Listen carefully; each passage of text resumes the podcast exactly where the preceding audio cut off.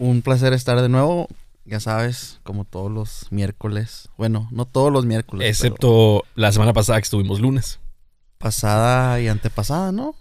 No me acuerdo, pero el punto es que casi siempre grabamos miércoles y sacamos episodio miércoles. Así es. Entonces, pues pasa una semana entera. Pero en la semana pasada grabamos en lunes porque yo me tuve que ir, ¿verdad? Sí, exactamente. Sí parece, sí se me hizo así como que largo. ¿De que saliera el episodio no o de, de, que de grabar, porque pues de lunes a, Sí, de lunes a, a- a miércoles, a miércoles. Sí. se me hizo así. Más largo, pues obviamente que de costumbre. Creo que me dio más tiempo para ajustar unas cosas ahí, como los volúmenes y todo. Pero, pues ya estamos de regreso. Hoy para nosotros es miércoles. Yo sé que no acostumbramos a decir la fecha, pero la voy a decir. Hoy es miércoles 28 de octubre de este 2020. Y la digo porque, pues, a lo mejor comentamos algunas cosas. No sabemos qué vamos a comentar, la verdad. Pues el 3 de noviembre son las elecciones. No sé si vayamos a tocar ese tema, pero... ya hiciste cara de, Yo- yo- yo de pensé- asco. Yo Cara de pensé asco. que ibas a hablar del Día de las Brujas. Que es El Día de las Brujas. que un, un saludo a todas las brujas que, que nos escuchan. Una felicitación. no se crean, estoy jugando. Pues yo te había preguntado que si tú no has experimentado algo paranormal. Es que la verdad no, güey. Me pongo a pensar y, y no. ¿Tú? Bueno. ¿A ti sí? No sé qué tan paranormal sea, pero en lo que es el sueño. Y creo que tú también me habías dicho que tú antes tenías muchas pesadillas, pero no sé a qué atribuyes eso. Yo creo que lo atribuyó a. Pues a que estaba bien metido en la religión. Solía soñar mucho con. Que oraba por gente que estaba endemoniada y así, ¿entiendes? ¿En serio? Pero desde que dejé todo eso. Pues no. Ya no lo sueñas. ya no lo sueño, la verdad. Y, y con eso se fueron como que muchos de los miedos, ¿no? Los miedos a... Es que pues en ese tiempo era así de tenerle miedo al fin del mundo, al anticristo, que se fuera a manifestar el 666. Toda esa onda, entonces sí como que tiene una repercusión en tu mente, porque son cosas que ahí viven. Pero como ya no viven ahí, pues Ahora, ¿dónde viven? quién sabe, ya, eh, ya quedaron en el olvido. No, como ya no pienso en ese tipo de cosas, no ocupo mi tiempo en preocuparme por eso, pues ya, créeme, ya no existe eso para mí, entonces no hay, no tiene mayor influencia en mi vida, simplemente eso es, es como, ya ves como la gente que se pone a publicar, por ejemplo, en, pues no sé, en redes sociales, que publicas ah, ya no me importas, ya no eres parte de mi vida, ya Ajá. para mí eres un cero a la izquierda. Pues eso denota que, que eso no es cierto, ¿me entiendes? Al contrario, o sea, le estás dedicando tiempo a esa cosa. Y a lo que voy es que yo creo que en verdad cuando algo ya no te importa o no es parte de tu vida, ni lo piensas. Eso me pasa con eso. Como ya no es nada en lo que ocupo mi tiempo ni a lo que estoy expuesto constantemente, pues ya no, ya no existe eso para mí. Y yo creo que, pues que mucho de lo que pensamos, pues es, es lo que terminamos siendo y lo que experimentamos, ¿no? Sí. Y se manifiesta, me imagino que en los sueños. No creo que nadie sea experto en sueños. Mucha gente dice que sí, ¿verdad? Que te interpreta sueños y que vas y le dices. Pues yo no creo en esas cosas, entonces Bueno, crecen, en, crecen las buenas energías, malas energías. En cuanto a eso, ¿qué es, ¿qué es lo que crees? ¿O no crees nada de eso? ¿Crees que puedes atraer cosas? ¿Crees en los fantasmas? ¿Sabes que una vez hice un experimento con eso de la ley de la atracción? Eh, estaba en Albuquerque con la banda, me acuerdo muy bien. Íbamos, íbamos de camino. Y de esas de que vas viendo, pues, YouTube, ¿no? Para desaburrirte. Y me salió un video de... Ah, yo pensé que ibas a decir que trajiste a, a muchas brujas.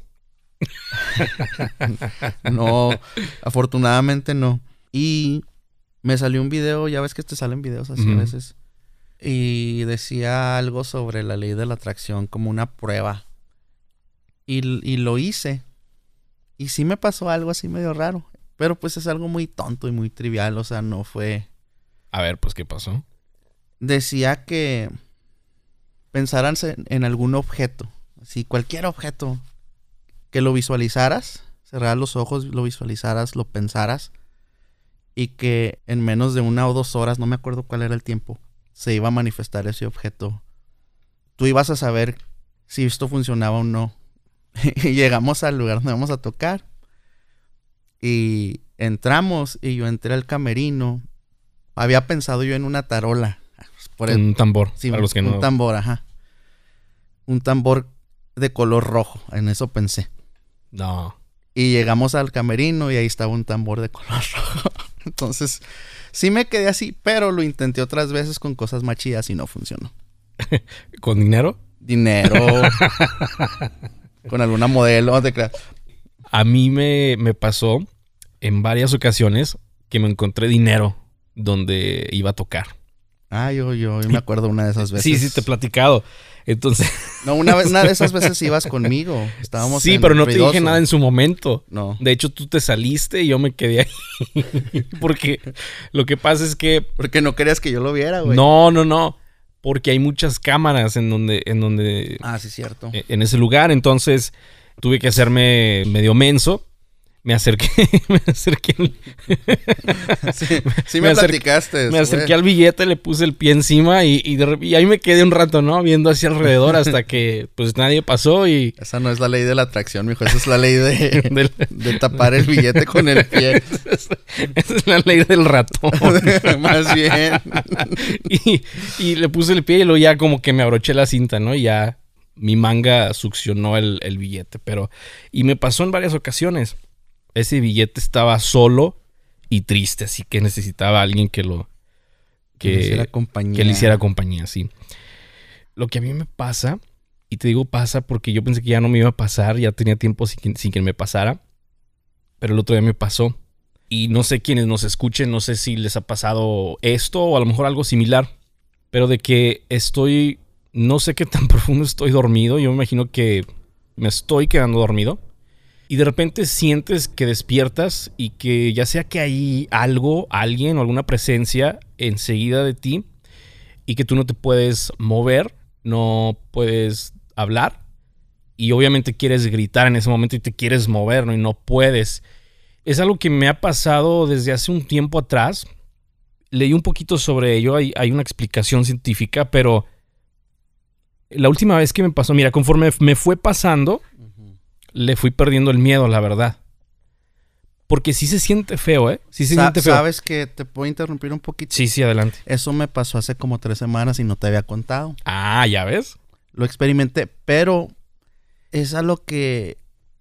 A lo que voy a veces cuando hemos platicado de esto en privado, ahora pues en, ahora lo estamos platicando aquí. Que varias veces te he dicho que muchas de las cosas que experimentamos y les damos como un sentido, el sentido que queremos. Por ejemplo, si tú estás en una iglesia, ¿no? Y, está la música y empiezas a sentir algo bonito y empiezas a llorar, pues se lo atribuyes a, algo espiritual. Pero se lo atribuyes porque, porque tú así piensas y tú eso crees. Entonces, ahora que me pasó a mí esto, como yo no creo en eso, no me asusté. Pero en su momento, o sea, cuando pasó, si es desesperante. No hay cierto miedo como... E, es más desesperación, más... Pero como mi onda de vida ahorita, mi filosofía es, es que todo es pasajero. Aun cuando me estaba pasando eso, dije, ah, pues ahorita... ahorita pasa. Ahorita pasa, sí, de veras. Y pasó. Y sí sentí, o sea, te puedo decir que sí sentí, sentía como que alguien estaba agarrándome también es otra cosa. Sientes como que a lo mejor hay alguien, una presencia ahí en el lugar, en, la habitación, pero también sientes, en ocasiones sientes que está alguien arriba de ti. Yo sentía así que alguien muy fuerte me estaba agarrando la espalda. ya sé quién. Ay, güey. ¿Mandaste a alguien o qué? No, te, creas. Eres profeta. No te creas. Este.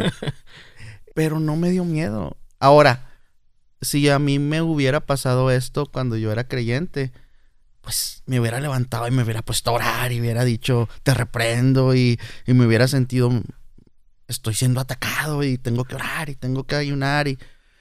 Pero como tú dices, hay, hay explicaciones científicas para esos fenómenos, porque el cerebro es una, pues es una maquinaria, pero pues tiene sus fallas. Y de hecho hay muchos estudios sobre, sobre el cerebro, sobre la mente, hay muchas cosas que, que ignoramos, pero que son fenómenos que no más me ocurren a, mí, le ocurren a mucha gente. Y dependiendo de cómo tú creas, pues se lo atribuyes a, a ese tipo de, de situaciones o de entidades. Como te digo, si le pasa a alguien religioso, pues va a decir, no, anoche sufrí un ataque del enemigo. Pero en verdad, pues, la verdad no me dio miedo. Ya cuando pude hablar y todo, como nunca me ha pasado, dije, ay, güey, pues, está medio, está medio cura esta cosa que me pasó y lo me a dormir. Y ya. sí. En serio, o sea, Sí, no. sí, sí. Pero es a lo que voy, que yo creo que mucho de lo que la gente cuenta de experiencias paranormales y experiencias con cosas espirituales son cosas que les pasan a todos, pero que ellos así lo explican porque creen. Si no creyeran, pues no pensarían más cosa que No, ay, claro, o sea, cada quien lo, lo interpreta diferente. Yo, obviamente, de un pastor, pues yo recibí cierto consejo, ¿no? De otra persona me dijo, no, pues son energías. Pero, déjame te termino de platicar. Al principio, pues sí, sí, la verdad sí me daba miedo, porque especialmente cuando empieza a pasar, ¿no? Ya conforme fue pasando el tiempo y cuando empecé a leer un poquito sobre eso, que es como que un... Estás entrando en, en el descanso, ¿no? Sí, tiene que ver con el, con el, la faceta de, de, descanso en la que estás entrando. Ya es como que te quedas en el medio, Sí. entre despierto y dormido. Es cuando te pasan esas cosas. Exactamente. Entonces, simplemente esperaba a que pasara. Te lo prometo. O sea, cuando me pasaba, ya después de eso, o sea, yo en mi mente no podía hablar, no me podía mover, pero yo en mi mente decía, ay, otra vez, ok. Déjame, déjame, quedo aquí sin moverme como vegetal hasta que pase, ¿no? y ya pasaba y ya. Ándale, ¿por, Y- qué, por qué no lo explicas y dices, ay, pues ya sé lo que se siente ser una papa? ¿No? Tiene el mismo sentido que decir que es un demonio, güey. Es lo mismo. Bueno, Es una interpretación. bueno, me pasó en estos últimos días. Pero ahí sí me dio un poquito de miedo, ¿sabes por qué? Porque, a ver, ¿qué viste? Porque no sé si abrí los ojos o no, pero yo no estaba viendo en realidad la habitación, pero en ese momento yo sentí que abrí los ojos. Como que estaba viendo una pared como la de mi recámara, pero, pero no era. Porque ya cuando abrí los ojos ya vi, la, vi cómo se ve cuando abres los ojos. ¿Sí me explico? Sí, sí, sí. Pero en ese momento, como que sonreí. No fue la típica reacción mía de decir, ay, otra vez, aquí me quedo como papa hasta que pase, otra vez, ¿no? Sino que fue inconsciente de que sonreí. Entonces sí me hice... Esto sí es lo que se me hizo de miedo, ¿eh? Ya que desperté bien, ya me pude mover y todo, sí me quedé como sí, sí me saqué de onda. La verdad. A lo mejor estaba soñando algo. A lo De mejor. risa. A lo mejor. También me ha pasado eso, mira. Y es lo que te digo. Si yo voy y le cuento, por ejemplo, a alguien que cree, alguien que es más religioso, que cree en demonios y que de esa onda de que se arman que, es- que estamos en guerra espiritual y todo eso. Si yo voy y le cuento eso a alguien, pues me lo van a atribuir a que yo ya no creo, a que yo me alejé de Dios, ¿me entiendes? O sea, pero si yo les voy y les cuento otra cosa que también me ha pasado y me ha pasado más, me pasa mucho más seguido que me levanto riéndome. Me despierta mi propia risa. Estoy soñando una pendejada y me estoy riendo tanto que, que me despierta mi risa y me, y me da más risa. Entonces, ¿eso a qué se lo atribuirían? ¿Sí me entiendes? O sea, si fuera cristiano dirían, ah, es que tienes mucho gozo. Es que estás lleno del Señor. Pero pues me levanto riéndome. O sea, me pasan más cosas buenas que esa cosa tal vez que no sea tan buena. Igual, yo no se lo atribuyo a nada más que fenómenos de la mente del ser humano que pasan y ya. Pero creo que así se van creando los mitos. Pues es que son cosas que a veces no entendemos, o sea, ni científicamente a lo mejor se han llegado a explicar, ¿no? Y me imagino que sí hay estudios y eh, investigación, porque pues para todo, hoy en día todo se estudia y todo se investiga, ¿no? Pero yo no lo veo como un fenómeno paranormal. Y eso que me pasó con lo del tambor rojo. No le puedo tener fe a eso, no puedo creer en eso porque no es algo que pueda replicar cuando yo quiera. Y esa es la diferencia entre las cuestiones de fe y las cuestiones de ciencia y de evidencia, ¿me entiendes? O sea, lo que es científico lo puedes replicar. Tomas los mismos pasos y ocurre el mismo resultado. Y en el caso de las cosas místicas y esotéricas o de fe, pues a veces pasa, a veces no pasa. Es como la gente que con lo del COVID, ¿no? A alguien que es creyente le da COVID y no se muere y se sana y dice, ay, gracias por sus oraciones, tuvieron poder. Pero también se mueren gente que cree. Y ahí dices, pues ahí qué pasó. Quién sabe, ¿me entiendes? Como, como que es muy arbitrario, como que a ti sí te sano, pero al otro no. Entonces es eso, o sea que en verdad cosas que no se pueden replicar, pues yo no las, yo no les tomo mucho apego o, les doy mucha importancia porque no puedo volver a hacerlo, ¿me entiendes? Lo de la ley de la atracción lo, lo intenté varias veces y ya no pasó. O sea, de seis, siete veces que traté nomás funcionó una, pues es, es probabilidad. Pues yo hoy pensé en mi lente de, de la cámara y, y lo trajiste. Pero también habías pensado unas cuatro o cinco veces antes de que lo trajera. Y no lo traje. Ah, entonces, no sé, como te digo, no. Cada quien tiene sus experiencias, pero te lo platico porque hace como dos años, dos o tres años, fui a recoger a mi niña. Y creo que te lo conté, pero pues lo cuento para, para quien más esté escuchando. Fui a recoger a mi niña a la escuela. Y la noté como un poco más seria de lo que normalmente es, ¿no? Usualmente cuando la recojo de la escuela me está platicando mil cosas de lo que le pasa. Y andaba así como seriecita y le dije, ¿qué te pasa, mamá? Y me dijo, estoy poquito asustada. Y era para estas fechas. Y le dije, ¿por qué, mamá? Me dijo, porque en la escuela los niños están diciendo que, que los fantasmas son, son reales y el diablo y todo eso, que, es, que ellos saben que es de verdad y, y pues me da miedo, papá, porque pues esas cosas son malas. Y le dije, mira, mamá, te voy a explicar algo. Le dije, mira, tú sabes que es la aurora boreal, ¿no? Y sí me dijo, sí, sí sé. Son unas luces, ¿no? Que se ven en los estados del norte. Le digo, mira, en, los antepasados, cuando solo vivían aquí los, los nativos americanos, ellos veían estas cosas en el cielo. Y muchos de ellos pensaban que eran fantasmas, que eran dioses, que eran espíritus. Algunos de ellos les tenían miedo, otros los adoraban, otros decían que traían bien, otros decían que traían mal. Y con el tiempo, mamá, eh, con la investigación de la ciencia fuimos entendiendo que son rayos gamma que se dispersan al entrar a la atmósfera y crean este espectáculo muy bonito de luces pero no son ni espíritus, ni dioses, ni entidades. Le dije, entonces muchas veces, mamá, la ignorancia, le dije, hace que nosotros busquemos una explicación a cosas que no podemos explicar. Y, y, le metemos poquito ahí de nuestra cosecha, de nuestra historia, ¿no? De nuestra imaginación. Le dije, mira, el día de mañana, ve con tus compañeritos y diles, ok, dice mi papá que si ustedes hacen que se aparezca un fantasma aquí delante de mí. No sé, les da dinero, los lleva a cenar o les compra algo. Te aseguro, mamá, que no va a pasar. Nadie va a poder producirte un fantasma delante de ti, al menos que no sea un güey que se ponga una cobija, ¿no? y me entendió. Me dijo algo muy bonito que hasta me conmovió. Me dijo, ¿sabes qué, papá? Gracias por explicarme porque me ayudas a entender la vida y a no tener miedo. Y pues se me hizo muy bonito porque mi niña no va creciendo con esos miedos, ¿me entiendes? Mi niña no va creciendo con el miedo a Halloween, como yo le, yo le tenía un pavor a Halloween de niño increíble, ¿me entiendes? No me gustaba, no me gustaba vestirme, no me gustaba salir a pedir dulces porque le tenía miedo. ¿Pero es porque por lo que escuchabas, por lo que te enseñaban?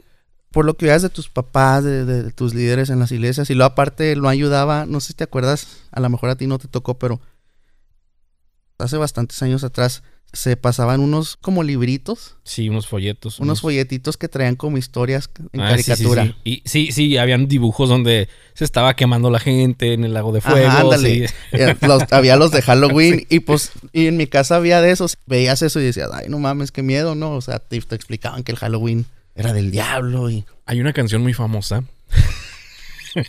A ver. Ya sabes cuál es, ¿verdad? No. Se llama La Gran Tribulación. Mm. Cuando yo era niño, mi familia se hizo cristiana. Y creo que uno de los últimos fue mi papá. Mi papá no quería ir a la iglesia, no era cristiano. Entonces una tía ponía esta canción de la Gran Tribulación. Para quienes conozcan la canción, quienes nos están escuchando, y si no la conocen, la quieren escuchar, Vayan y búsquenla. Es Marino. El cantante es Marino. Hay una versión moderna. Sí, hay varias versiones. Y la canción se llama La Gran La Tribulación. Gran Tribulación. Igual hasta a lo mejor despedimos con esa canción, no te creas. Pero, pero había, había una parte donde la canción dice que un esposo va buscando a su familia. Entonces mi tía nos decía, mira, ahí está tu papá. Yo y mis hermanos escuchamos la canción y pues la canción te pinta de que este señor va buscando a su familia, gritando, sufriendo, su familia ya se fue y este señor se queda ahí, ¿no? Entonces, pues imagínate cómo nos hacía sentir. Nos Sí, era- era un- mucho miedo. trauma. Yo me acuerdo que yo veía, por ejemplo, est- estos libritos. Y luego mi papá también me acuerdo que era muy dado a ese tipo de ondas. Mi papá le gustaba esa onda de, de leer libros sobre esoterismo. Y ya siendo cristiano, me acuerdo que había un libro muy famoso que en los ochentas que, que todo cristiano tenía eh, sobre una, una tipa que se llamaba Rebecca Brown. Y en ese libro ella relataba que ella fue una de las esposas de Satanás. Porque se, se supone que Satanás tenía varias esposas. Ella, según esto, era satánica y, y tenía una onda de, de que tenían una jerarquía y, y que ella, a lo más alto que podía aspirar, era ser esposa de- del diablo. ¿Y no Sobre- te acuerdas cómo se llama el libro? Sí, ¿cómo se llamaba? En inglés. eh, ah, se llamaba él, él vino a libertar a los cautivos, a liberar a los cautivos. He's- he came to set the captives free, se me hace que se llamaba. Y también la portada del libro es así, una mujer en un pentagrama, con cadenas, con fuego. Y pues todas esas cosas te causaban así como que mucha impresión, ¿no? Porque pues era un niño, ¿no? Y, y obviamente me, me daba miedo ver esas cosas en mi casa y, y se hablaba de eso. Entonces crecí con todos esos miedos. Y es por eso que ahora trato de hacer todo lo opuesto a eso. De, de que mi hija no tenga miedo, de que mi hija, de hecho ahorita me llamó antes de venir al podcast que si no tenía una corbata roja porque se quiere vestir como esta chavita de Harry Potter. ¿Cómo se llama? Ah, Tiene un nombre bien raro. No, no sé. Empieza con la H, pero O sea, ¿cómo se llama Sí. el personaje? sí. Es bien difícil de pronunciar. Bueno, la actriz se llama Em- Emma Watson, sí, sí ¿no? sé que es Emma Watson, pero... No, el personaje no sé cómo se llama. No he visto yo la, las películas. ¿Tú las has visto? No las he visto, fíjate. eh, pero a mi niña le gustan y tengo como, como meta verlos, verlas con ella. Y me llamó para ver si no tenía una corbata roja porque es- se va a vestir de el personaje y trae una corbata roja. Entonces me, me gusta porque hace unos años atrás le hubiera dicho, no, esas cosas de ocultismo y esa onda, ¿no? Y pues no, o sea, ahora, ahora la dejo ser. Obviamente cuido, la cuido conforme a su edad, ¿no? Hay cosas apropiadas para su edad, hay cosas inapropiadas para su edad. Ella no tiene estos miedos que yo tenía. Y veo que, pues veo que su felicidad es más, es más grande y más bonita. Porque ella vive muy segura. Cada cosa que, que tiene una duda, pregunta. Y ya le damos una explicación y, y ya no es muy dada a creer cuentos, a creer cosas. ah, porque tú sabes que entre los niños, pues los niños son fantasiosos por naturaleza, ¿no? Y ella no, ella de repente es va demasiado lógica, además, como que le aburre casi es, escucha a sus amiguitos hablar de cosas así y dice, ay, daddy, tuerce los ojos y, dice, ay, por favor. Y no sé, mi experiencia pues fue muy diferente. Y creo que la tuya también, ¿no? Sí, fue de miedo, la verdad. O sea, yo viví una niñez de, de miedo. Bueno, no siempre, ¿verdad? Pero de repente si te acordabas o si hacías algo pues que no, que no estaba, que sabes que no estaba bien. O si a lo mejor en la reunión o en el café que típico las personas de la iglesia, saliendo de la iglesia a lo mejor se iban a comer y luego se iban a casa de uno de las personas a tomar café pues, todo el domingo, toda la tarde. Así me tocó. Y cuando se ponían a hablar de ese tema, pues, uy, era de miedo. Y se me hace así bien. bien. No sé si abusivo, pero se me hace así bien descuidado que. que los papás no dimensionaban tener esas pláticas tan inapropiadas para un niño enfrente de los niños, ¿me entiendes? Sí. Porque les estaba. Era bien curioso, güey. O sea, hablaban de todo tipo de cosas de miedo, de- del diablo, del, del anticristo, del, del apocalipsis, que las siete cabezas y que el cuerno pequeño. Y luego en la noche tenías pesadillas, güey, y no, y no querían que te fueras y te acostaras con ellos, güey. Era muy cruel, o sea, dices, no mames, me meten toda esta mierda en la cabeza, no puedo dormir y luego me regañan porque, no, porque tengo miedo. No mames, o sea, qué abuso. Eso es como una sesión de terapia, güey. Cambiando de tema, así como que un giro drástico, me platicaste que también a mí me pasó algo similar después, pero me platicaste de que ya te están censurando ahí en las redes sociales. Ah, te platiqué lo que me sucedió el domingo. El domingo veníamos de regreso y me pasó otra cosa que también te quiero contar, pero ahorita, ahorita en un ¿Paranormal? No, no. No te creas. Veníamos el domingo ya de regreso, el paso, y ya casi llegando, vi algunas publicaciones de, de mis amigos en Facebook y les quise dar like. Y me salió un mensaje que estoy, no sé cuál será la palabra correcta, desactivado. O sea, sí podía ver publicaciones. Tu cuenta estaba ina- inactiva, ¿no? Sí, estaba inactivo para, para publicar y para participar como con comentarios o con, o con likes. Y se me hizo raro, dije, ah, pues, ¿qué hice? Porque nunca me ha pasado. O sea, usualmente creo que no, no subo cosas así muy, muy pasadas, ¿no? A lo mejor le mandó una fotillo ahí a... ¿A quién, mijo? Pues ¿A no sé, A ver, alguien- diga, diga. a alguien. A alguien. No Este- te, no te creas. Eh, y no supe que, no, no, no me dejaba ver por qué.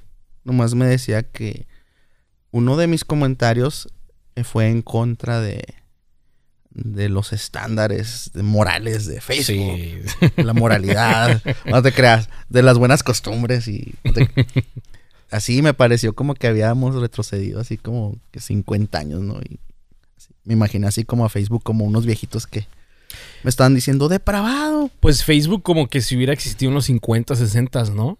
Ándale, así, se sintió así como que, dije, ay, güey, o sea, con tanta pendejada que yo veo que la gente publica y a mí me, me censuran, dije, wow, se me hizo medio raro. Entonces el- la desactivación era de 24 horas. Fue de 10 de la mañana a 10 de la mañana, obviamente, al otro día. O sea, sí se cumplieron las 24 sí, horas. pero yo no me di cuenta hasta en la noche. Entonces nomás duré como 12 horas sufriendo. y en la mañana me dicen cuál es el comentario. Me dieron como una opción de que si tenía yo algo que decir, como para defenderme. Y sí les escribí. Les dije que ese comentario se lo hice a una publicación de Priscila. Porque Priscila publica cosas a veces muy graciosas y sí un poco subidas de tono, pero pues nada así ofensivo, somos adultos, digo, es, es así jugar como jugamos los adultos mexicanos, ¿no? Y era un, puse un comentario que pues no era ofensivo para nadie, o sea, simplemente era un comentario relacionado con la publicación. Les di una explicación que en primera, pues no conocen el contexto de mi amistad con esta persona. No conocen el contexto cultural de cómo jugamos los mexicanos. Puse para una plataforma que se jacta de ser diversa y de, y de estar a favor de las culturas. Le dije, pues están censurando cosas que no entienden. Y ándale que para mi sorpresa me pidieron perdón. Me pusieron una publicación que we're sorry, we were wrong que también se me hizo muy raro. O sea, Facebook te pide perdón. Entonces ya yo puse una publicación relacionada con, con que Facebook me había pedido perdón y, y pues me siento especial. Porque Facebook me pidió perdón. No sé a cuántas personas Facebook les, les ha pedido perdón, pero a mí sí me pidió perdón. Eh, ¿Compartiste la foto de lo que te escribieron? De que te Publiqué pidieron la perdón, foto, de sí, te- de, del, Sí, de la de, sí, de la disculpa. ¿Y no te afectó, por ejemplo, en Instagram? No, nomás fue en Facebook, porque el comentario fue hecho en Facebook. Te pregunto porque Instagram es de, es de Facebook, pero Ah, no sabía. también WhatsApp, para que tengas cuidado. Pero no, no me, no me afectó en nada. Ya te digo, se me hizo así como, como bien raro que, que hubiera pasado eso. Pero no me sorprendió porque en este país estamos teniendo un problema de, de censura muy fuerte. Es Y que eso está peligroso para mí. Exacto, completamente de acuerdo. Después de que tú me platicaste eso, a mí me pasó algo similar. Yo compartí un meme donde salía Barack Obama vestido de un constructor. Constructor, si alguien en la construcción. Y yo creo que muchas personas vieron este meme. De hecho, yo lo había visto. Ah, lo había visto publicado por alguien más. Unos días antes de, de, que tú me dijiste. Bueno, pues para los que saben, siguen a lo mejor la política o vieron los debates, van a entender. Y los que no, pues no. Pero tampoco no lo voy a explicar tan, tan, tan a fondo. Pero el meme dice: Who built the cages, Joe? O sea, en el debate, Trump le pregunta a Joe Biden que quién construyó las jaulas en donde habían detenido a los migrantes.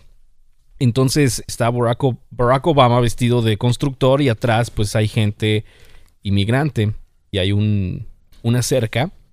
Yo compartí este meme en un grupo de personas. O sea, no lo publicaste en tu muro. No, yo no lo publiqué en mi muro. En el muro de los lamentos.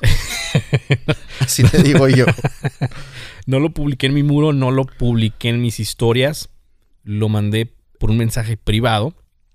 Después me llegó una notificación, y esto fue días después, días después, me llegó una notificación que yo había compartido contenido fuera de contexto o que le faltaba contexto estas redes sociales, lo que es Facebook, Instagram y Twitter, pues ya, ya se creen la policía de, del contexto y los fact checkers, como dicen en inglés. Entonces me dijeron que cuentas que compartían cosas de ese tipo, de ese tipo que les faltara información, las cerraban.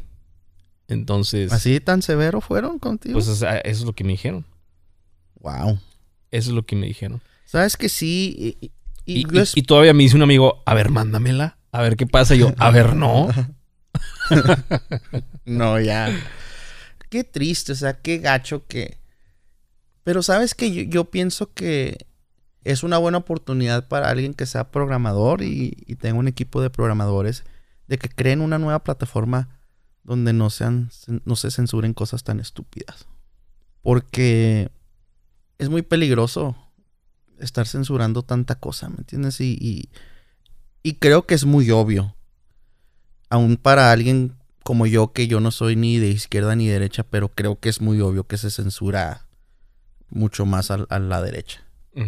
Y eso, eso es peligroso y eso da de qué pensar de que haya mal, malas motivaciones de alimentar ciertas narrativas porque ocurren cosas muy curiosas. Por ejemplo, no sé si te, si te acuerdas de que hace como un mes hubo una de las investigaciones más exitosas sobre trata de blancas, donde creo que liberaron, creo que fueron 100 niños, si, si mal no recuerdo, que estaban secuestrados para trata de blancas y, y venta de órganos. Y de eso nadie publicaba nada, nadie no se dan esas noticias con el boom que se dan otras noticias que no tienen ni tanta importancia, ¿me entiendes? Pero eso no se hizo público porque le favorecía algún partido político o por qué? Pues porque está pasando bajo la administración de Trump. Un punto a favor de Trump. Pues sí, o sea, todo, yo creo que todo el mundo sabe hoy en día que la trata de blancas, que el, tráfico de, de humanos es un problema muy serio y muy muy fuerte y muy, muy importante en que debemos darle difusión que eso está pasando y pasa. Y como que eso se, se ignora. O sea, tú imagínate, tú imagínate el ser una de esas personas que, que te quitan tu libertad nomás porque alguien se le, se le pone y porque alguien te quiere explotar o te quiere vender o te quiere matar para vender tus órganos.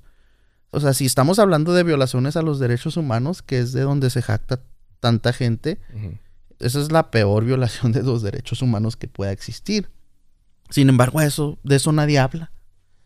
Eso como que a nadie le importa, como que eso nadie lo publica. Creo que vemos que somos borreguitos, ¿no? Y me meto yo a, por ejemplo, en las redes sociales, por ejemplo, al Facebook de algún amigo, alguna amiga, y que tienen lo de Black Lives Matter. Ahora, comento Black Lives Matter porque es lo que está muy popular en estos momentos no estoy ni a favor ni en contra. Creo que vemos que somos borreguitos porque es lo que está de moda y es lo que estamos apoyando. Pero hay muchos más problemas en el mundo, en el país, a lo mejor en la ciudad, en la comunidad, como por ejemplo lo que estás mencionando. Te soy sincero, no estoy seguro si yo había escuchado de, esto o no, porque no quiero mentir. Pero sí se me hace triste, la verdad. Se me hace triste que los medios de comunicación nos alimentan lo que tenemos que, que escuchar, lo, por lo que tenemos que pelear, y ahora todo mundo es Black Lives Matter. Sí, son, son, son narrativas que se, se alimentan y se, se viralizan. eh, no sé con qué intenciones, pero es muy obvio. Es muy obvio que a unas cosas que como que se les da la gran importancia y a otras no. Y yo creo que las redes sociales son parte también del problema, ¿me entiendes? Te censuran cosas y luego está bien obvio. Por ejemplo, lo de Epstein. Yo no vi a nadie de los medios con el tesón de, a ver, vamos a ver qué pasó, vamos a investigar, a ver, estás hablando de, de chavalitas que eran, sex- eran sexualizadas, eran llevadas a, a lugares para que gente poderosa las abusara. Como que a nadie le importa, como que eso, esas vidas no importan, ¿entiendes? Esas vidas que se jodieron, sin restar importancia a lo del racismo, yo creo que es más agraviante que abusen de ti sexualmente a que no te den un trabajo por tu color de piel. No digo que, que está bien.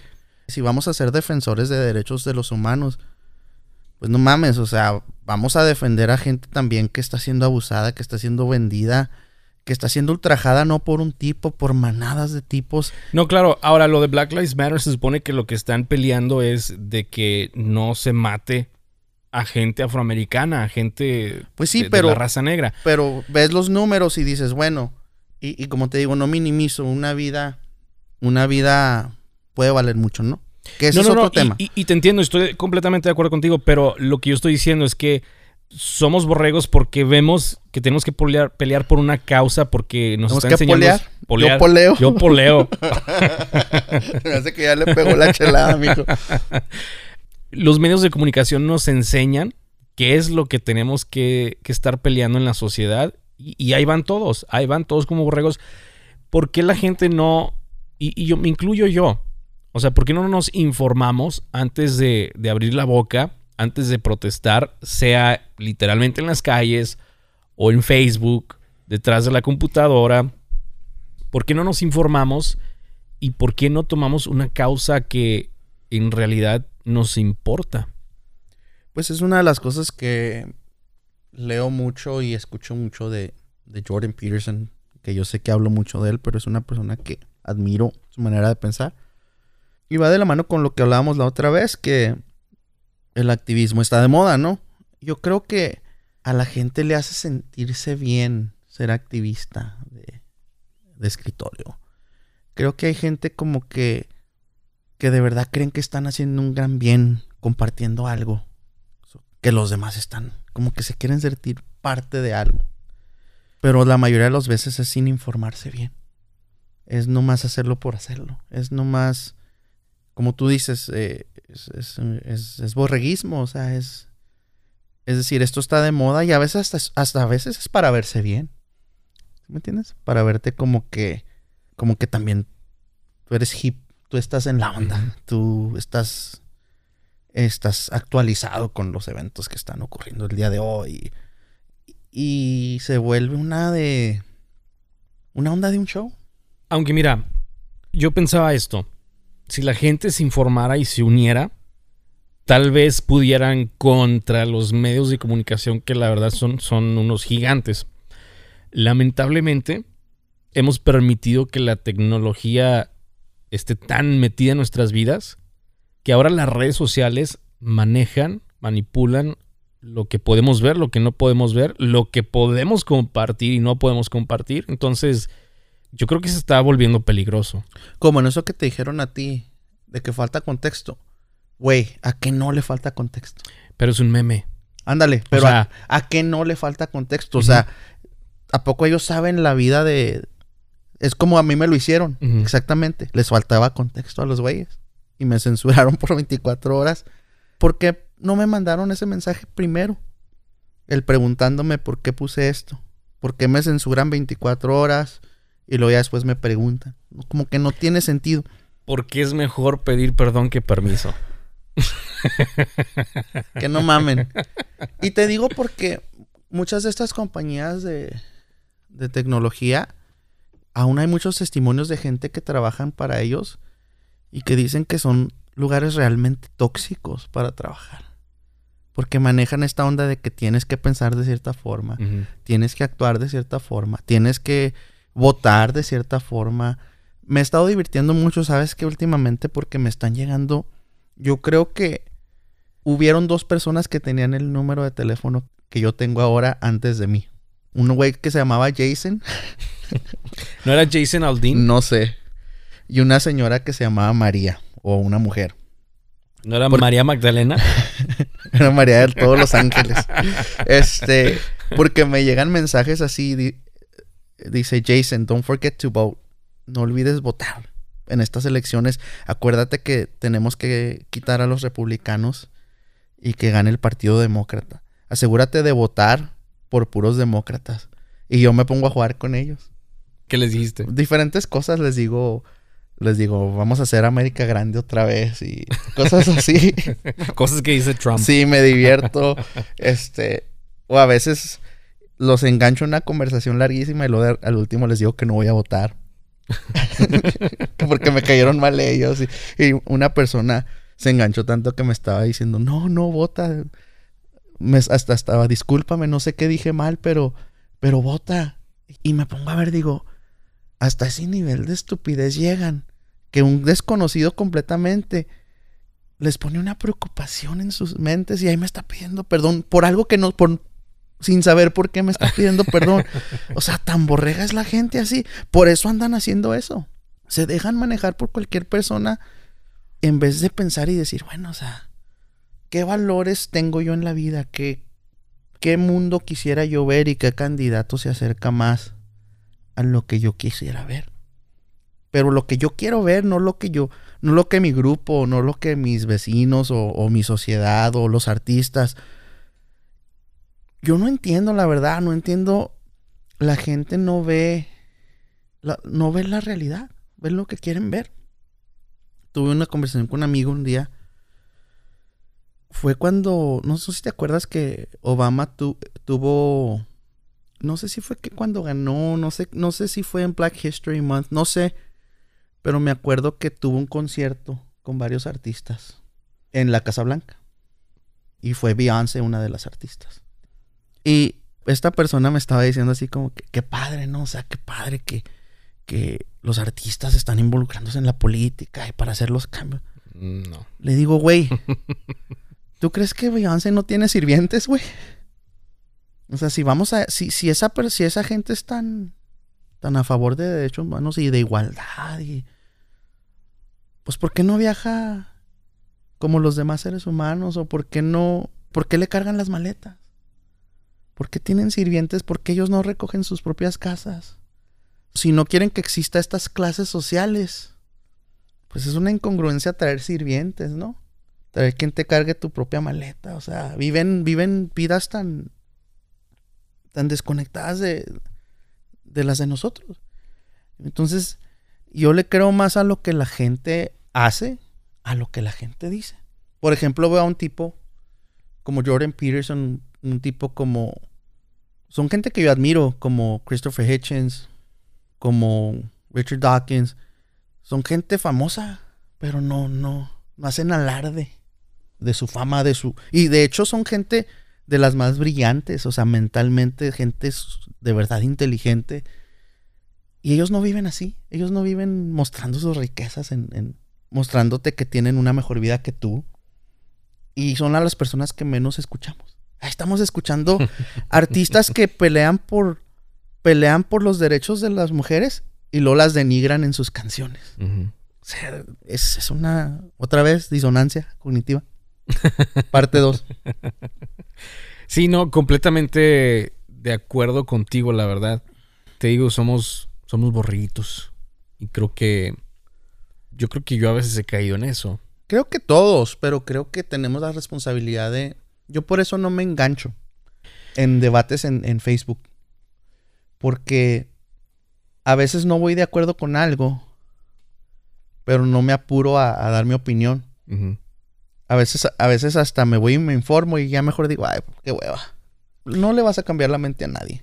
No, y sabes que a mí me pasa de que yo muchas veces quiero comentar algo, quiero este, opinar, pero prefiero no hacerlo porque, pues, la verdad, no, creo que es una Para eso- pérdida de tiempo. Para eso tenemos este podcast aquí, podemos Sí, aquí nos de- desquitamos.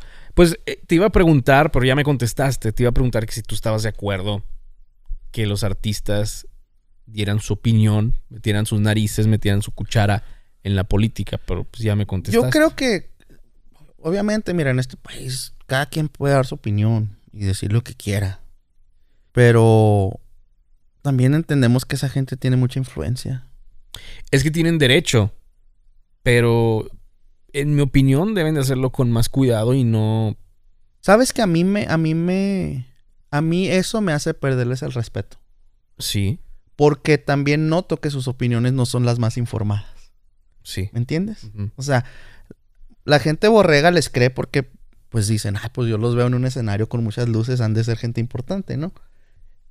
Pero yo, yo veo lo que dicen y analizo y, y si veo hipocresía, que la mayoría del tiempo lo, la hay, no, no les creo, les pierdo el respeto porque sé que, sé que lo están diciendo para vender discos, lo están diciendo para, para fines de ganancias monetarias, económicas, para estar bien con la gente en poder. Y para quedarse, como se dice en inglés, en, en the spotlight. Sí, para, para mantener relevancia en los medios, para seguir, para que se hable de ellos, que son estrategias y son válidas. Pero yo le pierdo el respeto a la gente que, que a mi ver habla nomás porque tiene boca, pero no habla de algo de, de autocrítica, no hablan de un lugar de, de pensamiento de verdad profundo, de análisis, de simplemente hablan visceralmente. Como no sé si te ha pasado, de hecho, hoy me pasó que estaba viendo, ya ves que ves las historias y lo salen historias que nada que ver contigo, que son como, Pagadas, ¿no? sí, son pagadas. Está una chavita diciendo, se estaba así como que arreglando, así como muy quitada de la pena, pero se estaba quejando de que algo le dijeron, algo racista o algo. Mm, La verdad no, no, no, no le puse mucha atención. Y digo, o sea, ninguna persona a las que yo admiro veo que hacen ese tipo de cosas. Porque es estar así como que en tu yate de, de un millón de dólares o en tu... Como diciendo, me vale madre, esta es mi mejor vida, pero me estoy quejando de algo. Sí. Se me hace hasta estúpido. O sea, si te está yendo tan bien, pues ¿qué te importa? ¿Qué te metes en, la, en, en rollos? Vive tu vida, disfruta tu dinero. Y si, vas a ayudar, hazlo como tú habías dicho en el podcast pasado. Hazlo en privado. Hazlo sin que nadie se dé cuenta. Si vas a hacer el bien, hazlo. Pero no andes ahí de guerrero social. Especialmente porque se, ah, ven hasta estúpidos la- las personas. Porque a veces muchos de los artistas no se ve que no tienen nada de educación. Y ya deja tu educación formal, simplemente no. Como que no saben ni qué onda. Pero hablan y hablan y hablan y hablan y dicen. Al menos para mí, como que, ay, o sea, ponte a cantar mejor. Te sale más chida. Pues que en ocasiones es gente que, que gracias a su talento pues han llegado do- donde llegaron, pero pues así que tú digas educación, hay algunos, hay algunas personas, algunos artistas que no, hay algunos que sí, hay algunos que no. Es que escuchas, te digo, escuchas a gente así como Sam Harris, como Richard Dawkins. Los escuchas hablar y cómo piensan. Y cómo ellos, hasta ellos mismos se cuestionan sus posturas. Y son, son las gentes más inteligentes de la tierra. O sea, estás, estás hablando de gente que son autoridades en sus campos de, de investigación. Y ellos mismos dudan a veces de, de sus posturas y cambian sus posturas porque encuentran nueva información, porque se dan cuenta. Por... Y luego ves a un artista que nomás porque se ganó un premio se cree una autoridad, cree que puede decir y los comparas y dices, pues no mames, o sea, de verdad mejor cállate la boca porque en verdad no sabes de lo que estás hablando, ¿me entiendes? Y y pero es pero en Estados Unidos e- está el fenómeno y el problema que tenemos en este país es que valoramos de más el entretenimiento. Pues yo creo que sí es peligroso porque al rato, bueno, algunos catalogan a, a Donald Trump como una personalidad de televisión, que bueno, sí lo es, pero pues también es una persona de negocios. De que ha llevado un negocio, pues lo ha llevado, ¿no? Pero vemos a alguien como Kanye West, que, oye, ¿qué onda con este tipo, no? No sé si viste cuando tuvo como un tipo de conferencia de prensa que dijo que iba a correr para la presidencia y... ¿Sabes qué me dio mucha risa cuando, cuando fue a Lakewood? ¿No, no has visto? No, no lo vi. Lo típico de las iglesias cristianas, ¿no? Alguien salta a la fama y lo llevan.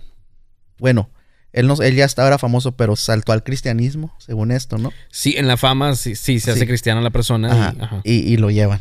Aunque no sepan qué tipo de cristiano. O sea, y no hablo de qué tipo de cristiano es en cuanto como vea su vida, pero en su, en su manera de, de- en su propia teolo- teología, ¿qué Hay que aprovechar que está calientito, ¿no? Ándale. Y lo llevaron. y obviamente Lakewood, Lakewood no es una iglesia, Lakewood es un, es un centro de conferencias motivacionales, ¿entiendes? O sea, Lakewood es de que "Ay, eres un campeón y Dios quiere que seas un campeón y todos son campeones. Es que no mames, ¿no entiendes? O sea, y, y, y lo llevaron y este güey se empieza a hablar de cosas que nomás se veía a Austin como que, ay, güey, ¿para qué lo invité? No mames. Así estaba bien incómodo porque Kanye es- dice cosas muy controversiales y su manera de ver las cosas como muy severa y muy pesimista.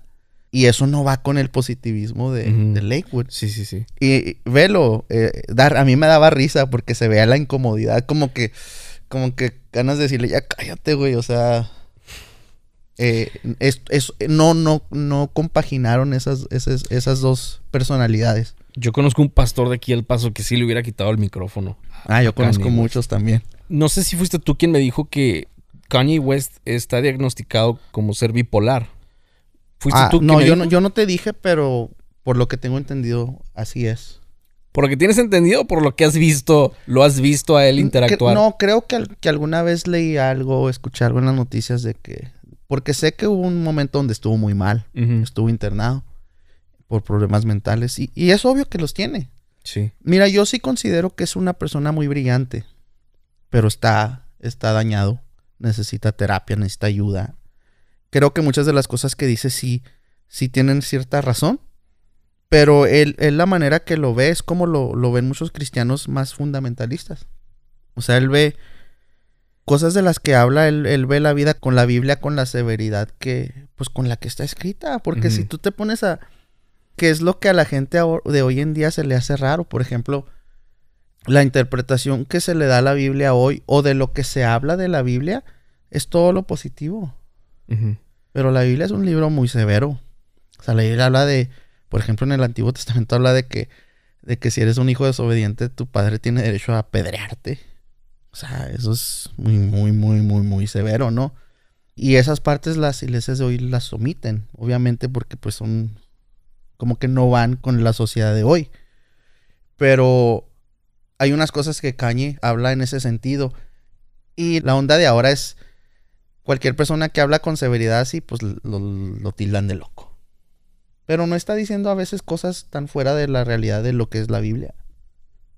Es como John Piper, que hay mucha gente que él es como más severón. Sí. La mayoría de los cristianos lo critican. Dicen, ah, es un extremista.